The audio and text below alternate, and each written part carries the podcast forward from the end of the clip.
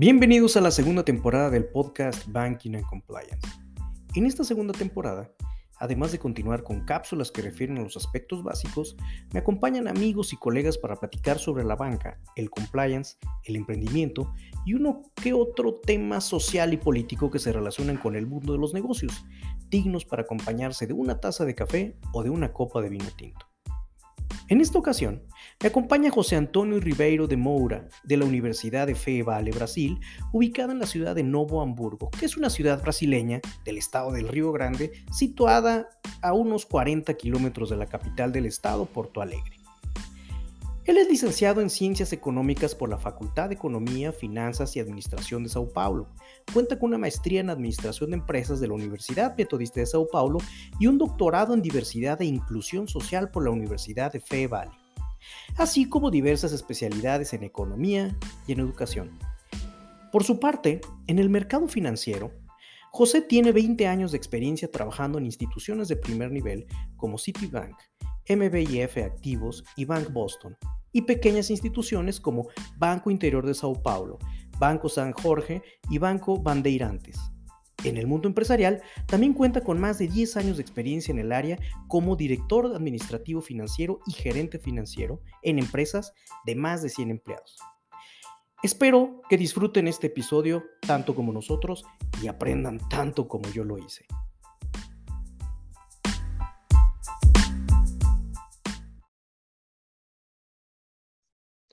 Estimado José, bienvenido, ¿cómo estás?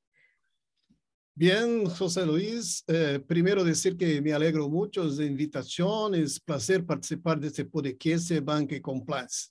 Por favor, disculpe mi español, es regular. No, no, Saludo no. a todos uh, con una bebida tradicional aquí en Rio Grande do Sul, el mate, es una bebida caliente que nosotros tomamos en momentos de relación, reuniones y conversaciones con amigos.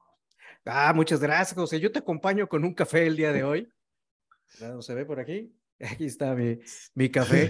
Ya ves que lo, los temas que platicamos en este podcast son dignos de acompañarse con una taza de café o con una copa de vino tinto, pero sí. esa bebida es más especial para, para este episodio, José. Fíjate que te, te agradezco mucho que me, que me acompañes en este episodio ya que tu experiencia en el sector económico y financiero es de mucha utilidad para la audiencia de este podcast, ya que nos escuchan en gran parte de Centro y Sudamérica.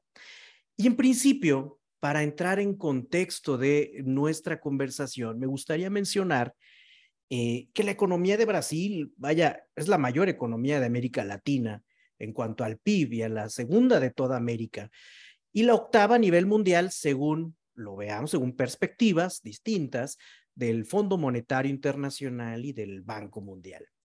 Según las estimaciones también del Fondo Monetario Internacional, la economía de, de Brasil en próximas décadas eh, estará dentro de las cinco mayores potencias del mundo. Vaya, me gustaría que poco a poco vayamos entendiendo, entendiendo estos, estos contextos. Entonces, eh, Brasil es una importante y potencial agrícola, eh, economía de América Latina y del Caribe y el mayor productor agrícola del mundo, en primer, de café en primer lugar, sí.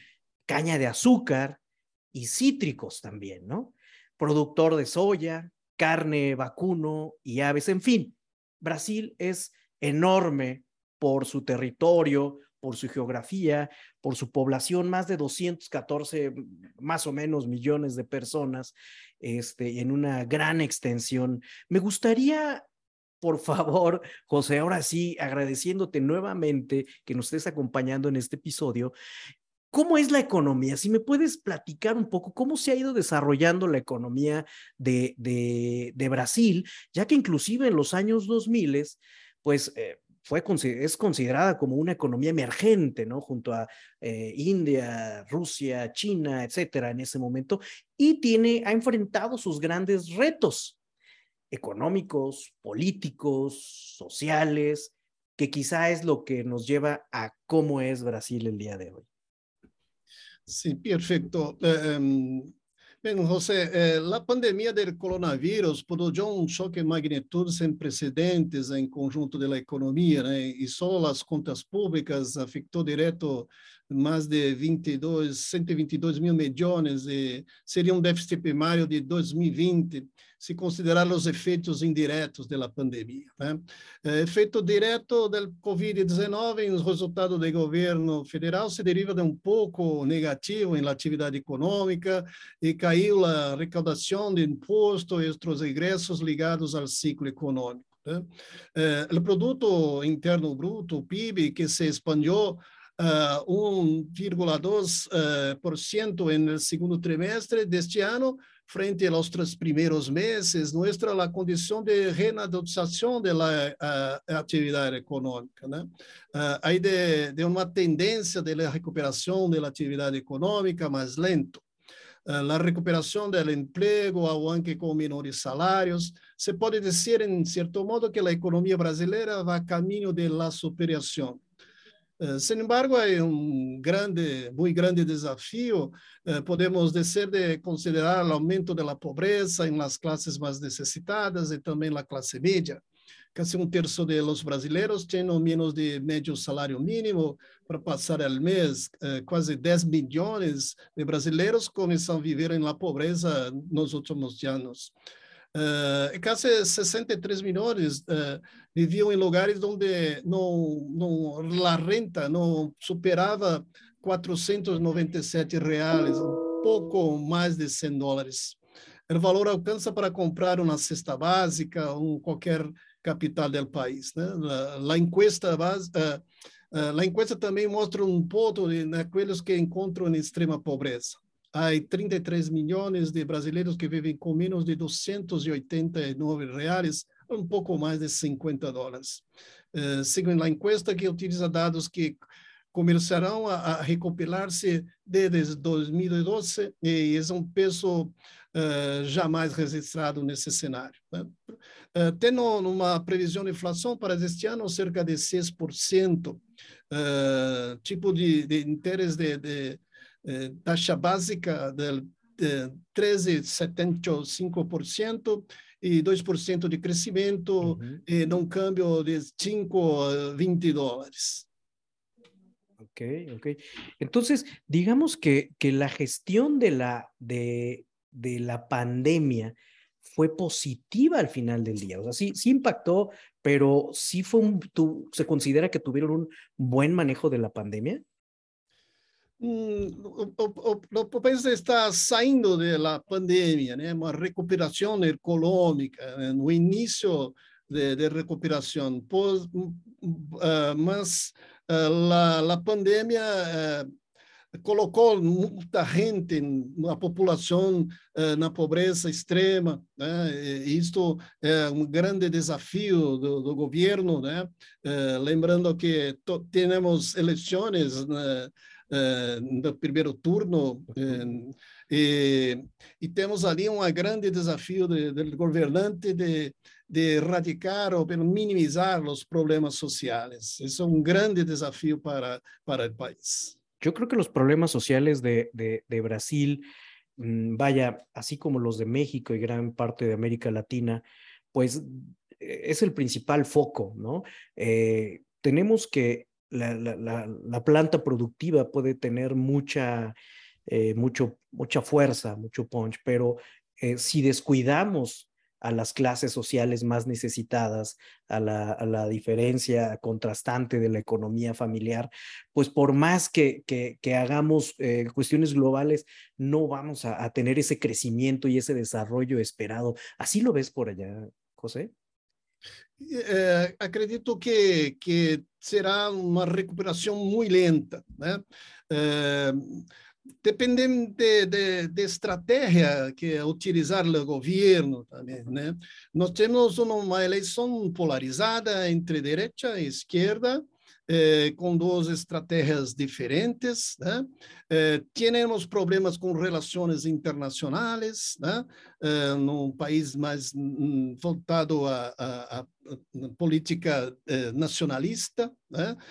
Isso dificultou as relações em próprio crescimento do país. Né? Vivemos também uma, uma nova, um novo cenário externo uh, que vai cambiar as relações uh, geopolíticas, geoeconômicas. Né? Uh, acredito que o Brasil Uh, tem um potencial muito grande de recuperação, uh, por, uh, mas tem uma dependência nesse momento de estratégia de governo, de força de governo, de posicionamento mais efetivo, mais parceiro com com os países uh, para que uh, se atenue né, uh, um, um, pouco da imagem brasileira no exterior.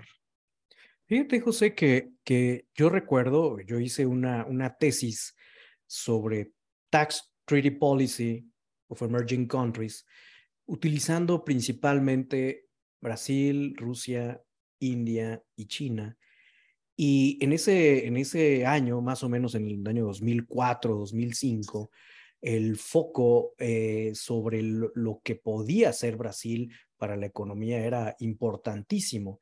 Y sobre todo el interés que había de otros países de cómo hacer para que los tratados internacionales de doble tributación por ahí fueran exitosos y tuvieran una, una, eh, un final positivo como lo estaba haciendo en, en la mayor parte de los países miembros de la OECD eh, y, y, con otro tipo de país también acogidos a, a, los modelos de, la, de las Naciones Unidas. Sin embargo, yo tengo la impresión de que después de los años 2000, 2005, donde, donde fue un crecimiento importante y en la percepción mundial así lo era, después vino como que se apagó un poco. Sí. ¿Qué, ¿Qué, sucedió económicamente desde la perspectiva eh, tuya, brasileña, local, doméstica, eh, y, y, obviamente desde tu punto de vista académico? ¿Qué fue lo que hizo que, se con, que hubiera esa contracción este, en esos, después de esos años? Sim. Uh, José, fazer um resumo de política brasileira, né? Luego de, de, de, los militares surge una nueva república en 1985, con el presidente todavía elegido indirectamente, ainda el presidente Tancredo Neves, que no asumió el cargo por enfermedad y luego falleció y asumió su vicepresidente José Sarney. De um governo civil, temos as reformas mais importantes, política, econômica e social. Brasil atravessava um momento de comoção popular com a transição do governo militar a um governo civil e que iludiu a José Taneiro papel protagônico na reforma política. O país sofria de hiperinflação e, desta forma, elegeu como objetivo principal a luta contra a inflação e o país implementou, então, uma série de planos econômicos. Sete. Hum. A raiz da globalização e em plena campanha eleitoral, então o presidente Fernando Collor, primeiro presidente eleito por voto direto, Collor de Mello, impulsionou, impulsionou a abertura econômica a partir do documento conhecido como Consenso de Washington, que pretendia difundir a condição economicamente o neoliberalismo e a intenção de combater as crises e misérias dos países em subdesenvolvidos, especialmente os da América Latina pero foi eh, destituído em dois, no, no, eh, 992, acusado de participação em corrupção, fraude financeiro, e se a economia vai bem, a pressão aumenta. Né? O vice-presidente Itamar Franco assume o governo de forma interina. Depois, o presidente Fernando Henrique Cardoso assume um protagonismo de outra reforma muito importante, a econômica. O Plano Real de 1994, é um plano de estabilização da inflação mais exitoso até hoje na história econômica brasileira. Uh, foi procedido e complementado por um conjunto de reformas econômicas, uh, ajuste fiscal, liberação comercial, reestruturação de empresas privadas, privatização de empresas estatais, reforma das empresas e, e a administração pública. Na primeira fase, tu uh, tuvo como objetivo o ajuste fiscal e corrigir desequilíbrios pressupostários para os primeiros anos e evitar que presente pressões inflacionárias. E na segunda fase, implementou uma moneda de referência como lema para a desindexação da economia brasileira. e depois, a introdução de uma nova moeda, uma ampla intercâmbio, eh, o real equivalência de um real, um dólar para reduzir a escalada de preços e a luta contra a inflação. Né? Uh, depois, uh, a reforma social, o último protagonista foi Luiz, Luiz Inácio da, uh, Lula da Silva, uh, a reforma social, que vai acompanhada da premissa deste modelo de sociedade uh, que aboga por uma maior participação das, uh, social nos assuntos públicos. Intensificou os programas sociais que redundaram nas desigualdades sociais e, e insertaram a grande parte da população no mercado de consumo. Essas okay. inversões foram possíveis principalmente pelo crescimento da China, que demandou matérias-primas brasileiras. Eh, e, em resumo, o Brasil é passado por importantes reformas políticas políticas econômicas e sociais. Eh, de, desta forma, eh, a partir de Fernando Henrique Cardoso, eh, que foi embaixador do Brasil, o Brasil seguia uma orientação voltada para o externo, né? umas relações muito pujantes, como você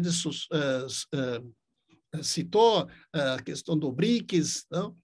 as relações uh, Brasil uh, com, com China, uh, mais voltado também aos problemas da América Latina, mais próximos da América Latina, da América do Sul, do Sul fez com que o Brasil se tornasse um protagonista sul-americano nas relações internacionais. Depois, isto foi se perdendo. Né? Uhum. O presidente que substituir a Lula, uh, embora seria, não teriam no mesmo partido, não tinha a mesma uh, fluência, não tinha o mesmo uh, desenvolvimento político e, de certa forma, o Brasil foi perdendo lá esta identidade. Né? Depois, Dilma foi destituída, né? quando a economia não vai bem, a pressão foi destituída, um mandato interino de, de Temer e depois o presidente Bolsonaro atual uh, tem uma política totalmente avessa, mais voltada para dentro do país, mais uhum. nacionalista, uhum. uh, e isto fez com que o Brasil fosse perdendo um pouco da, da, das suas da sua do, do modelo de, de desenvolvimento, de protagonismo. A economia tem um potencial enorme, muito grande, eh, porém a política, eh, a política é um problema a ser resolvido, eh, uma escolha que o Brasil deve fazer em se desenvolver por meio da, de, de, Banco de Desenvolvimento Nacional, BNDES, ou, por exemplo, do Banco do Sul, uh, Venezuela, Brasil, mas isso é um, uma decisão que ficará posterior. Neste momento, uh, não muito claro, o Brasil, uh, na minha opinião, não participa uhum. desse modelo mais voltado ao exterior. Ok, oye, ¿y cómo les ha pegado, les ha impactado la, la, o cuáles han sido las repercusiones de la guerra en Ucrania para efectos de la economía, porque eh, ya hemos eh, sentido ah, de unos meses para acá en prácticamente en todo el mundo eh, los impactos económicos de, esta guerra, ya sea y adicional con el tema de la inflación y, ese tipo de, cuestiones originados de la pandemia. ¿Cómo lo han, cómo lo han vivido, sentido este, estos efectos colaterales de la guerra de Ucrania y Rusia? Mucho pesados, porque uh, nós uh, dependemos uh, de fertilizantes, como você disse, a questão do agronegócio. Precisamos, necessitamos de, de fertilizantes da Ucrânia. Uhum. necessitamos de, de, produtos básicos de Rússia. Né?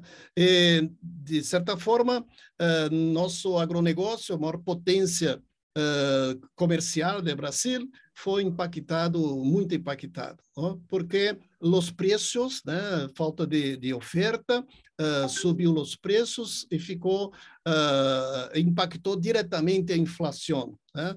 Uh, a guerra é um, é um, é um problema pa, para o Brasil, porque fabricávamos fertilizantes, produtos químicos e com as privatiza privatizações dos anos 90, 90 principalmente, nós deixamos de produzir uh, para comprar, para comprar de, de, do exterior, e agora sofremos, sofremos este, este problema. Né? Então, uh, somos muito dependentes da, da, dos insumos para o agronegócio. Claro, y siendo una, una potencia eh, en el tema agrícola, eh, pues creo que sí, el, el, como lo mencionas, el impacto es, es muy fuerte. Oye, y curiosamente, vaya, el, el, el concepto de, de, este podcast es el tema bancario. Tú tienes una gran experiencia por haber trabajado en bancos en, por, durante muchos años, ¿no? Locales, este, internacionales eh, y, en, y, en, distintas eh, áreas bancarias. Eh, nos platicaste acerca de todo este, eh, eh, de, la, de la historia política moderna, muy de la mano con la historia económica que estamos viviendo el día de hoy. Y me gustaría que, en tu opinión, ¿cómo ha sido el papel de los bancos en este proceso? Desde, lo platicamos, de los emerging countries hasta toda este, esta pequeña contracción económica que se tuvo por los temas políticos que me acabas de comentar. Y el día de hoy, por ejemplo, con, con esta con esta gran eh, eh, expectativa de crecimiento paulatino, poco a poco, pero hacia futuro con una buena expectativa de crecimiento. ¿Cómo han funcionado los bancos por allá? Los bancos eh, tienen un papel fundamental eh, en el desarrollo brasileño. Eh, durante el gobierno militar se crearon el Consejo Monetário Nacional y el Banco Central, que seria um agente de supervisão e controle do sistema. Né? É, depois foi criado o Banco Múltiplos, né? É, com um mecanismo de endividamento interno que permitiram ao governo ampliar os mais a sua capacidade de intervenção na economia. Né? A aceleração do crescimento do país se deveu à expansão de crédito, instituições públicas e os bancos estatais. Sem embargo, a inflação seguia dando medo e a luta contra a inflação passaria necessária uh, por contra, contrair, controlar o gasto público e controlar a oferta monetária. Então, uh, uh, ao passar do tempo, uh, no governo civil, governo Collor aumentou a competência bancária, permitindo a abertura de bancos. quem tinha um milhão de, de milhões de dólares, em muitas empresas constituíram seu banco. Né? Isso foi para aumentar a concorrência eh, e atender, né, diminuir os custos eh, bancários, né, deixar a população eh, com mais liberdade, escolha e provocar a, a, concorrência interna. E, e no governo de Fernando Henrique, eh, com as privatizações, o governo eh, praticamente acabou com os bancos estaduais, né? Bancos estaduais que uh, eram bancos de fomento uh, para o desenvolvimento estaduais, né? Nós somos 27 estados na, na, na União, né? no Brasil são 27 estados, mas que eram usados como braço financeiro do governo de forma uh, um, um, um endividamento do Estado. Isso provocou um, um grande endividamento interno, né? E depois, então, uh, o governo Fernando Henrique implantou uma regulação mais firme, né? o sistema de pago brasileiro, que estava vinculado ao Banco Central, e regula, eh, regulava e supervisionava as operações e, de forma mais transparente, segura. Uh, e, de certa forma, alguns eventos foram acontecendo, né? Uh, é que, à medida que a sociedade, que a economia uh, vá avançando, a regulação tem, tem que ser também, a, a, a, o mercado, eu digo sempre que mercado é criativo e, e, e o governo tem que fazer uma, uma, uma regulação mais firme. Né? Tivemos... Uh, uh, Operação Lava Jato, uh, os bancos registraram muitas transferências ao exterior, empresas suspeitas de corrupções, né? e chamou a atenção a regulação bancária. Né? Uh, Isto, de certa forma, o papel do banco é extremo, né? Podemos citar aqui a importância dos bancos cooperativos, né? que são uma instituição financeira privada, okay. Que tem uma tarjeta comercial e, e, acionistas majoritários são cooperativas de crédito. Uh, ultimamente, uh, os bancos digitais surgiram no Brasil, né? logo de uma regulação de 2016. Os bancos uh, digitais nasceram como fintechs, né? uhum. startups que trazem inovação tecnológica ao sistema financeiro, e, hoje 54% dos brasileiros eh, de entre 18 e 35 anos utilizam banco digital como sua principal instituição financeira permitindo uma participação bancária dos brasileiros. Não? Então, uh, uh, e, e, os bancos digitais estão obrigando as organizações tradicionais a cambiar sua estratégia operativa para poder contar, né, para não perder esta cota de mercado, principalmente com os mais jovens. Né? Uh, aqui no, no, Brasil também temos a questão das criptomoedas, né? Quase okay. 3 milhões de pessoas estão registradas em casas de câmbio de criptomoedas. Okay. É um número que se aproxima, uh, um número que se aproxima muito da, dos investidores, de inversores de la bolsa de valores. As empresas comerciais de criptoativos não estão sujeitas à regulação, não, não, não há um controle do Banco Central e da Comissão de Valores de Bolsa, e o que dificulta as autoridades públicas identifiquem transações suspeitas.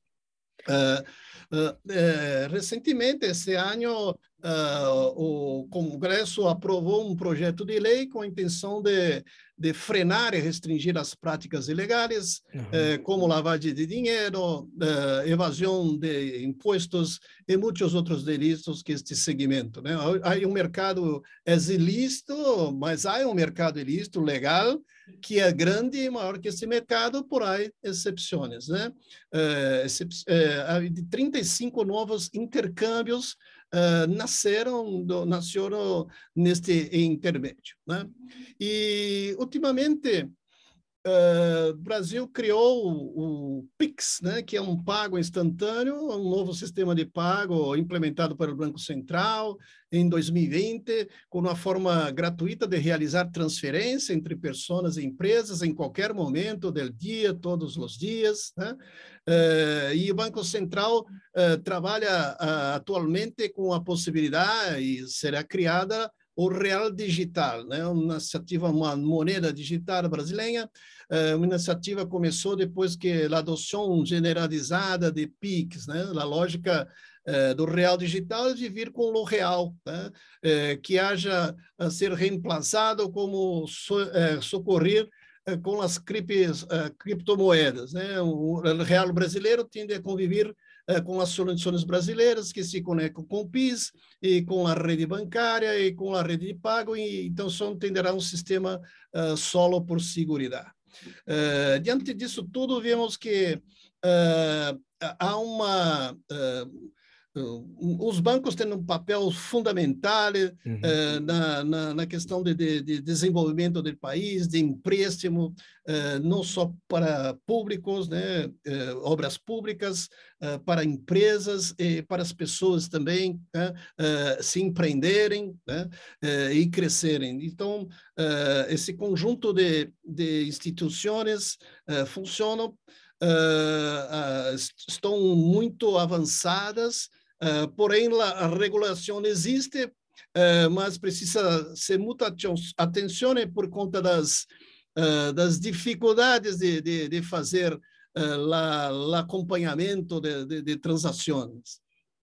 Se me hace muy interesante lo que me platicas, porque en un país tan grande, con una economía tan, tan dinámica como la que es la, la brasileña, y también el, el reto que tienen los bancos de, enfrentar la, innovación tecnológica y la inclusión financiera de tantas personas que, que eh, habitantes que brasileños, ¿no? Es un reto importantísimo para los bancos y me imagino que el Banco Central ha de estar eh, muy movido eh, tratando de, ir a la par del dinamismo mundial en estos temas, ¿verdad?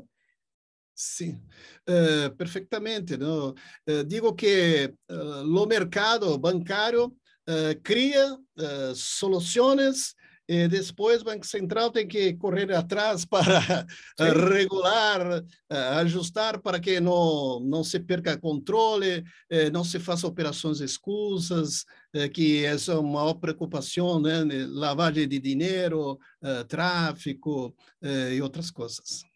Sí, inclusive, vaya, este, mm, en todo este contexto, gran parte del, eh, del interés de la audiencia en prácticamente en todo el mundo es los temas de fintech, este, los temas de insurtech, de, de, el paso tan, tan acelerado que estamos dando hacia, hacia esos sectores y los problemas que, que estamos enfrentando. Pero eh, vaya, es interesante los porcentajes que, que, me platicas. Oye, José, y vaya, gran parte de tu, el otro complemento de tu, de tu trayectoria profesional, ya hablamos en tu participación en los bancos, ya hablamos un poco de economía, pero este, tienes muchos años eh, eh, siendo académico. y en esta ocasión, vaya, este podcast, este episodio es gracias a la Universidad de Fe Vale en, en, en, Brasil. Y eh, me gustaría conocer, por ejemplo, con tus alumnos, cuál es el interés general de ellos de conocer de la economía, hacia dónde se han, eh, qué es lo que más les gusta que les compartas en tus clases o qué más les, te gusta a ti compartir con tus alumnos en, en, las clases de economía y de finanzas.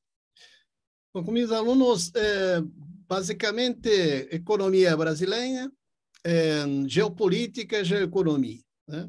É, no mundo interconectado, câmbios de, de operações é, comerciais, políticas, negócios, é um, um cenário muito grande, muito belo, muito lucrativo. Não? Porém, os alunos eh, querem falar sobre consumo, é um grande problema. Eh, uhum. eh, consumo, oh, oh, professora, estou com uma, uma, uma, uma dúvida, dívida grande, não?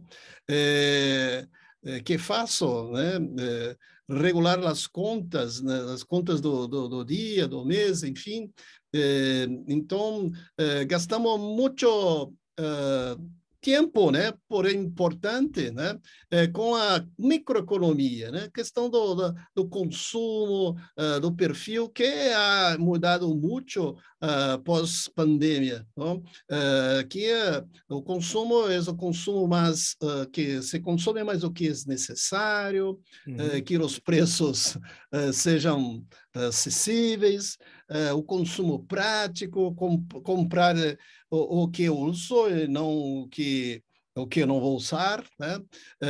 Um consumo mais responsável também com o meio ambiente, socioambiental. É, isto tem se percebido é, em nas relações, nas conversas com os alunos, debate é, durante as aulas. Oye, muy interesante. ¿Y qué mensaje le podrías dar a, a, a aquellos estudiantes universitarios eh, interesados en finanzas, en economía, en banca, eh, después de, de, platicar, después de esta charla en el podcast, ¿qué mensaje les podríamos, les podríamos dejar a ellos para que continúen con su interés en la economía y las finanzas? Eh, uh, eu, eu, eu, disse, uh, digo que temos que tomar atenção, muita leitura, muitas informações, né? É, ser uma pessoa mais voltada ao mundo, né? questões, mundi questões mundiais, né?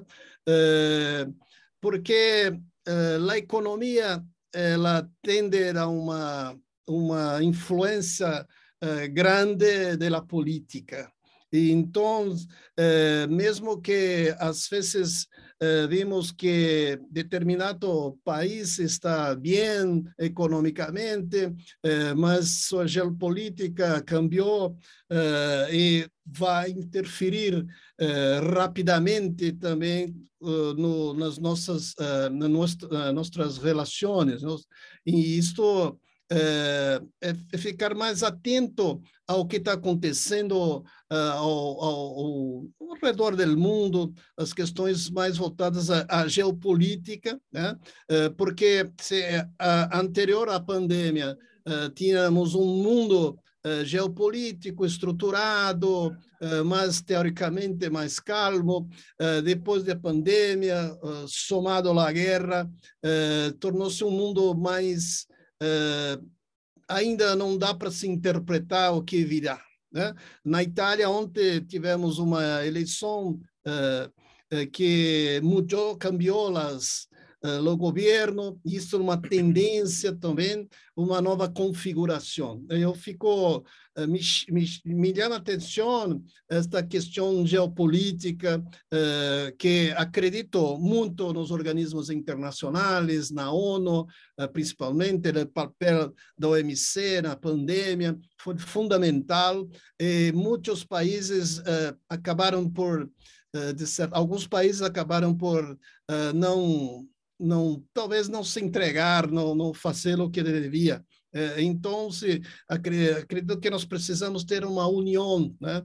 pensando uh, além das fronteiras, né? pensando no ser humano, pensando na vida, uh, celebrando a vida, e para que tenhamos um, uma vida plena, uh, uma vida buena, para que todos, em todos os lugares. Né? Então, vamos ver um, um grande no Brasil recebendo muitos refugiados, né? Uhum. Isto é, é importante uh, porque nosso, nosso nosso país foi feito de refugiados. Não todos os uhum. países foram feitos em algum momento receberam refugiados. Então temos que eh, que levar todas essas uh, uh, pensar, estu estudar bem essas, esses movimentos e, e solidificar cada vez mais nossa presença no contexto mundial. José, estoy fascinado porque en, unos cuantos minutos hemos aprendido muchísimo acerca de Brasil, muchísimo acerca de, la producción, de la economía. Eh, creo que lo que nos platicas también es un reflejo de, la gente. Y, muy interesante el tema universitario, el mensaje que le das a las nuevas generaciones y a los estudiantes. Eh, ¿Hay algún libro, alguna película o serie que para los que nos han escuchado, que se hayan inspirado y se hayan interesado en, en, los temas brasileños eh, y de la economía en general, la, geopolítica, todo lo que nos has platicado, que nos pudieras recomendar para seguir con nuestra formación? Sí, eh, eh, últimamente eh, pues, uh, fez parte da minha eh, doutoramento, né? Eh, Ronald Englehart, que faleceu no, o ano passado, eh, modernização e pós-modernização cultural. fala de las de, de desenvolvimento cultural de 43 países. É muito belo, uma, okay. uma pesquisa muito interessante. E nesta neste mesmo segmento, Francis, Francis Fukuyama, né, confiança, valores sociais e criação de prosperidade. Né? Okay. também eh, coloca os valores, as culturas, né? as diversas culturas de, dos países, os valores, os arranjos, e, e, que são mais importantes, os fatores mais importantes para o de, desenvolvimento do país. Né? Eh, aqui na, na, América Latina, Marita Carvalho, eh, La Felicidade e las Nações, claves para um mundo melhor. Isso é é, um, uma leitura fascinante, é, felicidade, né? todos nós desejamos felicidade a todo momento é, para as pessoas, e, meu doutoramento está relacionado à felicidade e democracia. Então, uh, isso é um, assunto que particularmente me fascina. E, ultimamente, eh, John Kennedy Galbraith eh, é uma lenda, a economia de los fraudes inocentes, né? verdades para nosso tempo. Isto é mais recente e também um livro muito interessante. A película, uh, eu sou muito uh, assim, grato de certa, Fernando Henrique Cardoso, Plano Real. Nós tínhamos um problema de inflação uh, muito grande, sete planos econômicos e não conseguíamos crescer. Uh, e o Plano Real trouxe uh, esperança e a moeda real é a moeda mais longeva da história econômica brasileira tem mais de 27 anos. Então, é, é um, uma película, né? o plano detrás da história uh, conta uh, o plano econômico, como foi concebido. É, é, uma, é uma película muito agradável, é, uhum. em que mostra esse, esse contorno, a concepção do plano. Oye, bastante interesante. Voy a, a colocar los, los títulos de, lo que me platicas en, en la descripción del, de este episodio, este, para que nuestro escuchas, nuestra audiencia puedan buscarlos, puedan allegarse de información. Yo creo que de puras recomendaciones que hemos tenido a lo largo de varios episodios, ya podríamos estar formando una buena biblioteca de, de, economía, de finanzas, de, de, de banca, y creo que, que se, conjuga mucho con el mensaje que das académicamente, porque hay que ver, tener una, una perspectiva de 360 grados para poder entender la economía y la política y saber cómo, cómo es el comportamiento humano eh, eh, en estas materias, ¿no? Este, eh, José, estoy muy agradecido contigo, una fraterna también agradecimiento a la Universidad de Fe Vale por haber permitido que sea real este, este episodio. He aprendido muchísimo, me interesó, ya después veré que, que platicáramos un poco más sobre fintech y la evolución de la regulación, porque creo que es un tema muy interesante en cómo las regulaciones de los países estamos enfrentando este, ante ese escenario. Pero te agradezco muchísimo tu participación en este episodio he quedado fascinado y encantado con, con, con que nos hayas compartido tu experiencia. Muito obrigado, José Luis. Eu sempre digo que Brasil e México têm muito em comum. São as economias mais grandes da América Latina, a hospitalidade, a alegria da gente, a paixão por futebol. Uh, têm uma cultura muito forte. Temos muita identificação com vocês. Gracias. Gracias. E eh, Y gracias a todos por habernos escuchado en un episodio más del podcast Banking and Compliance.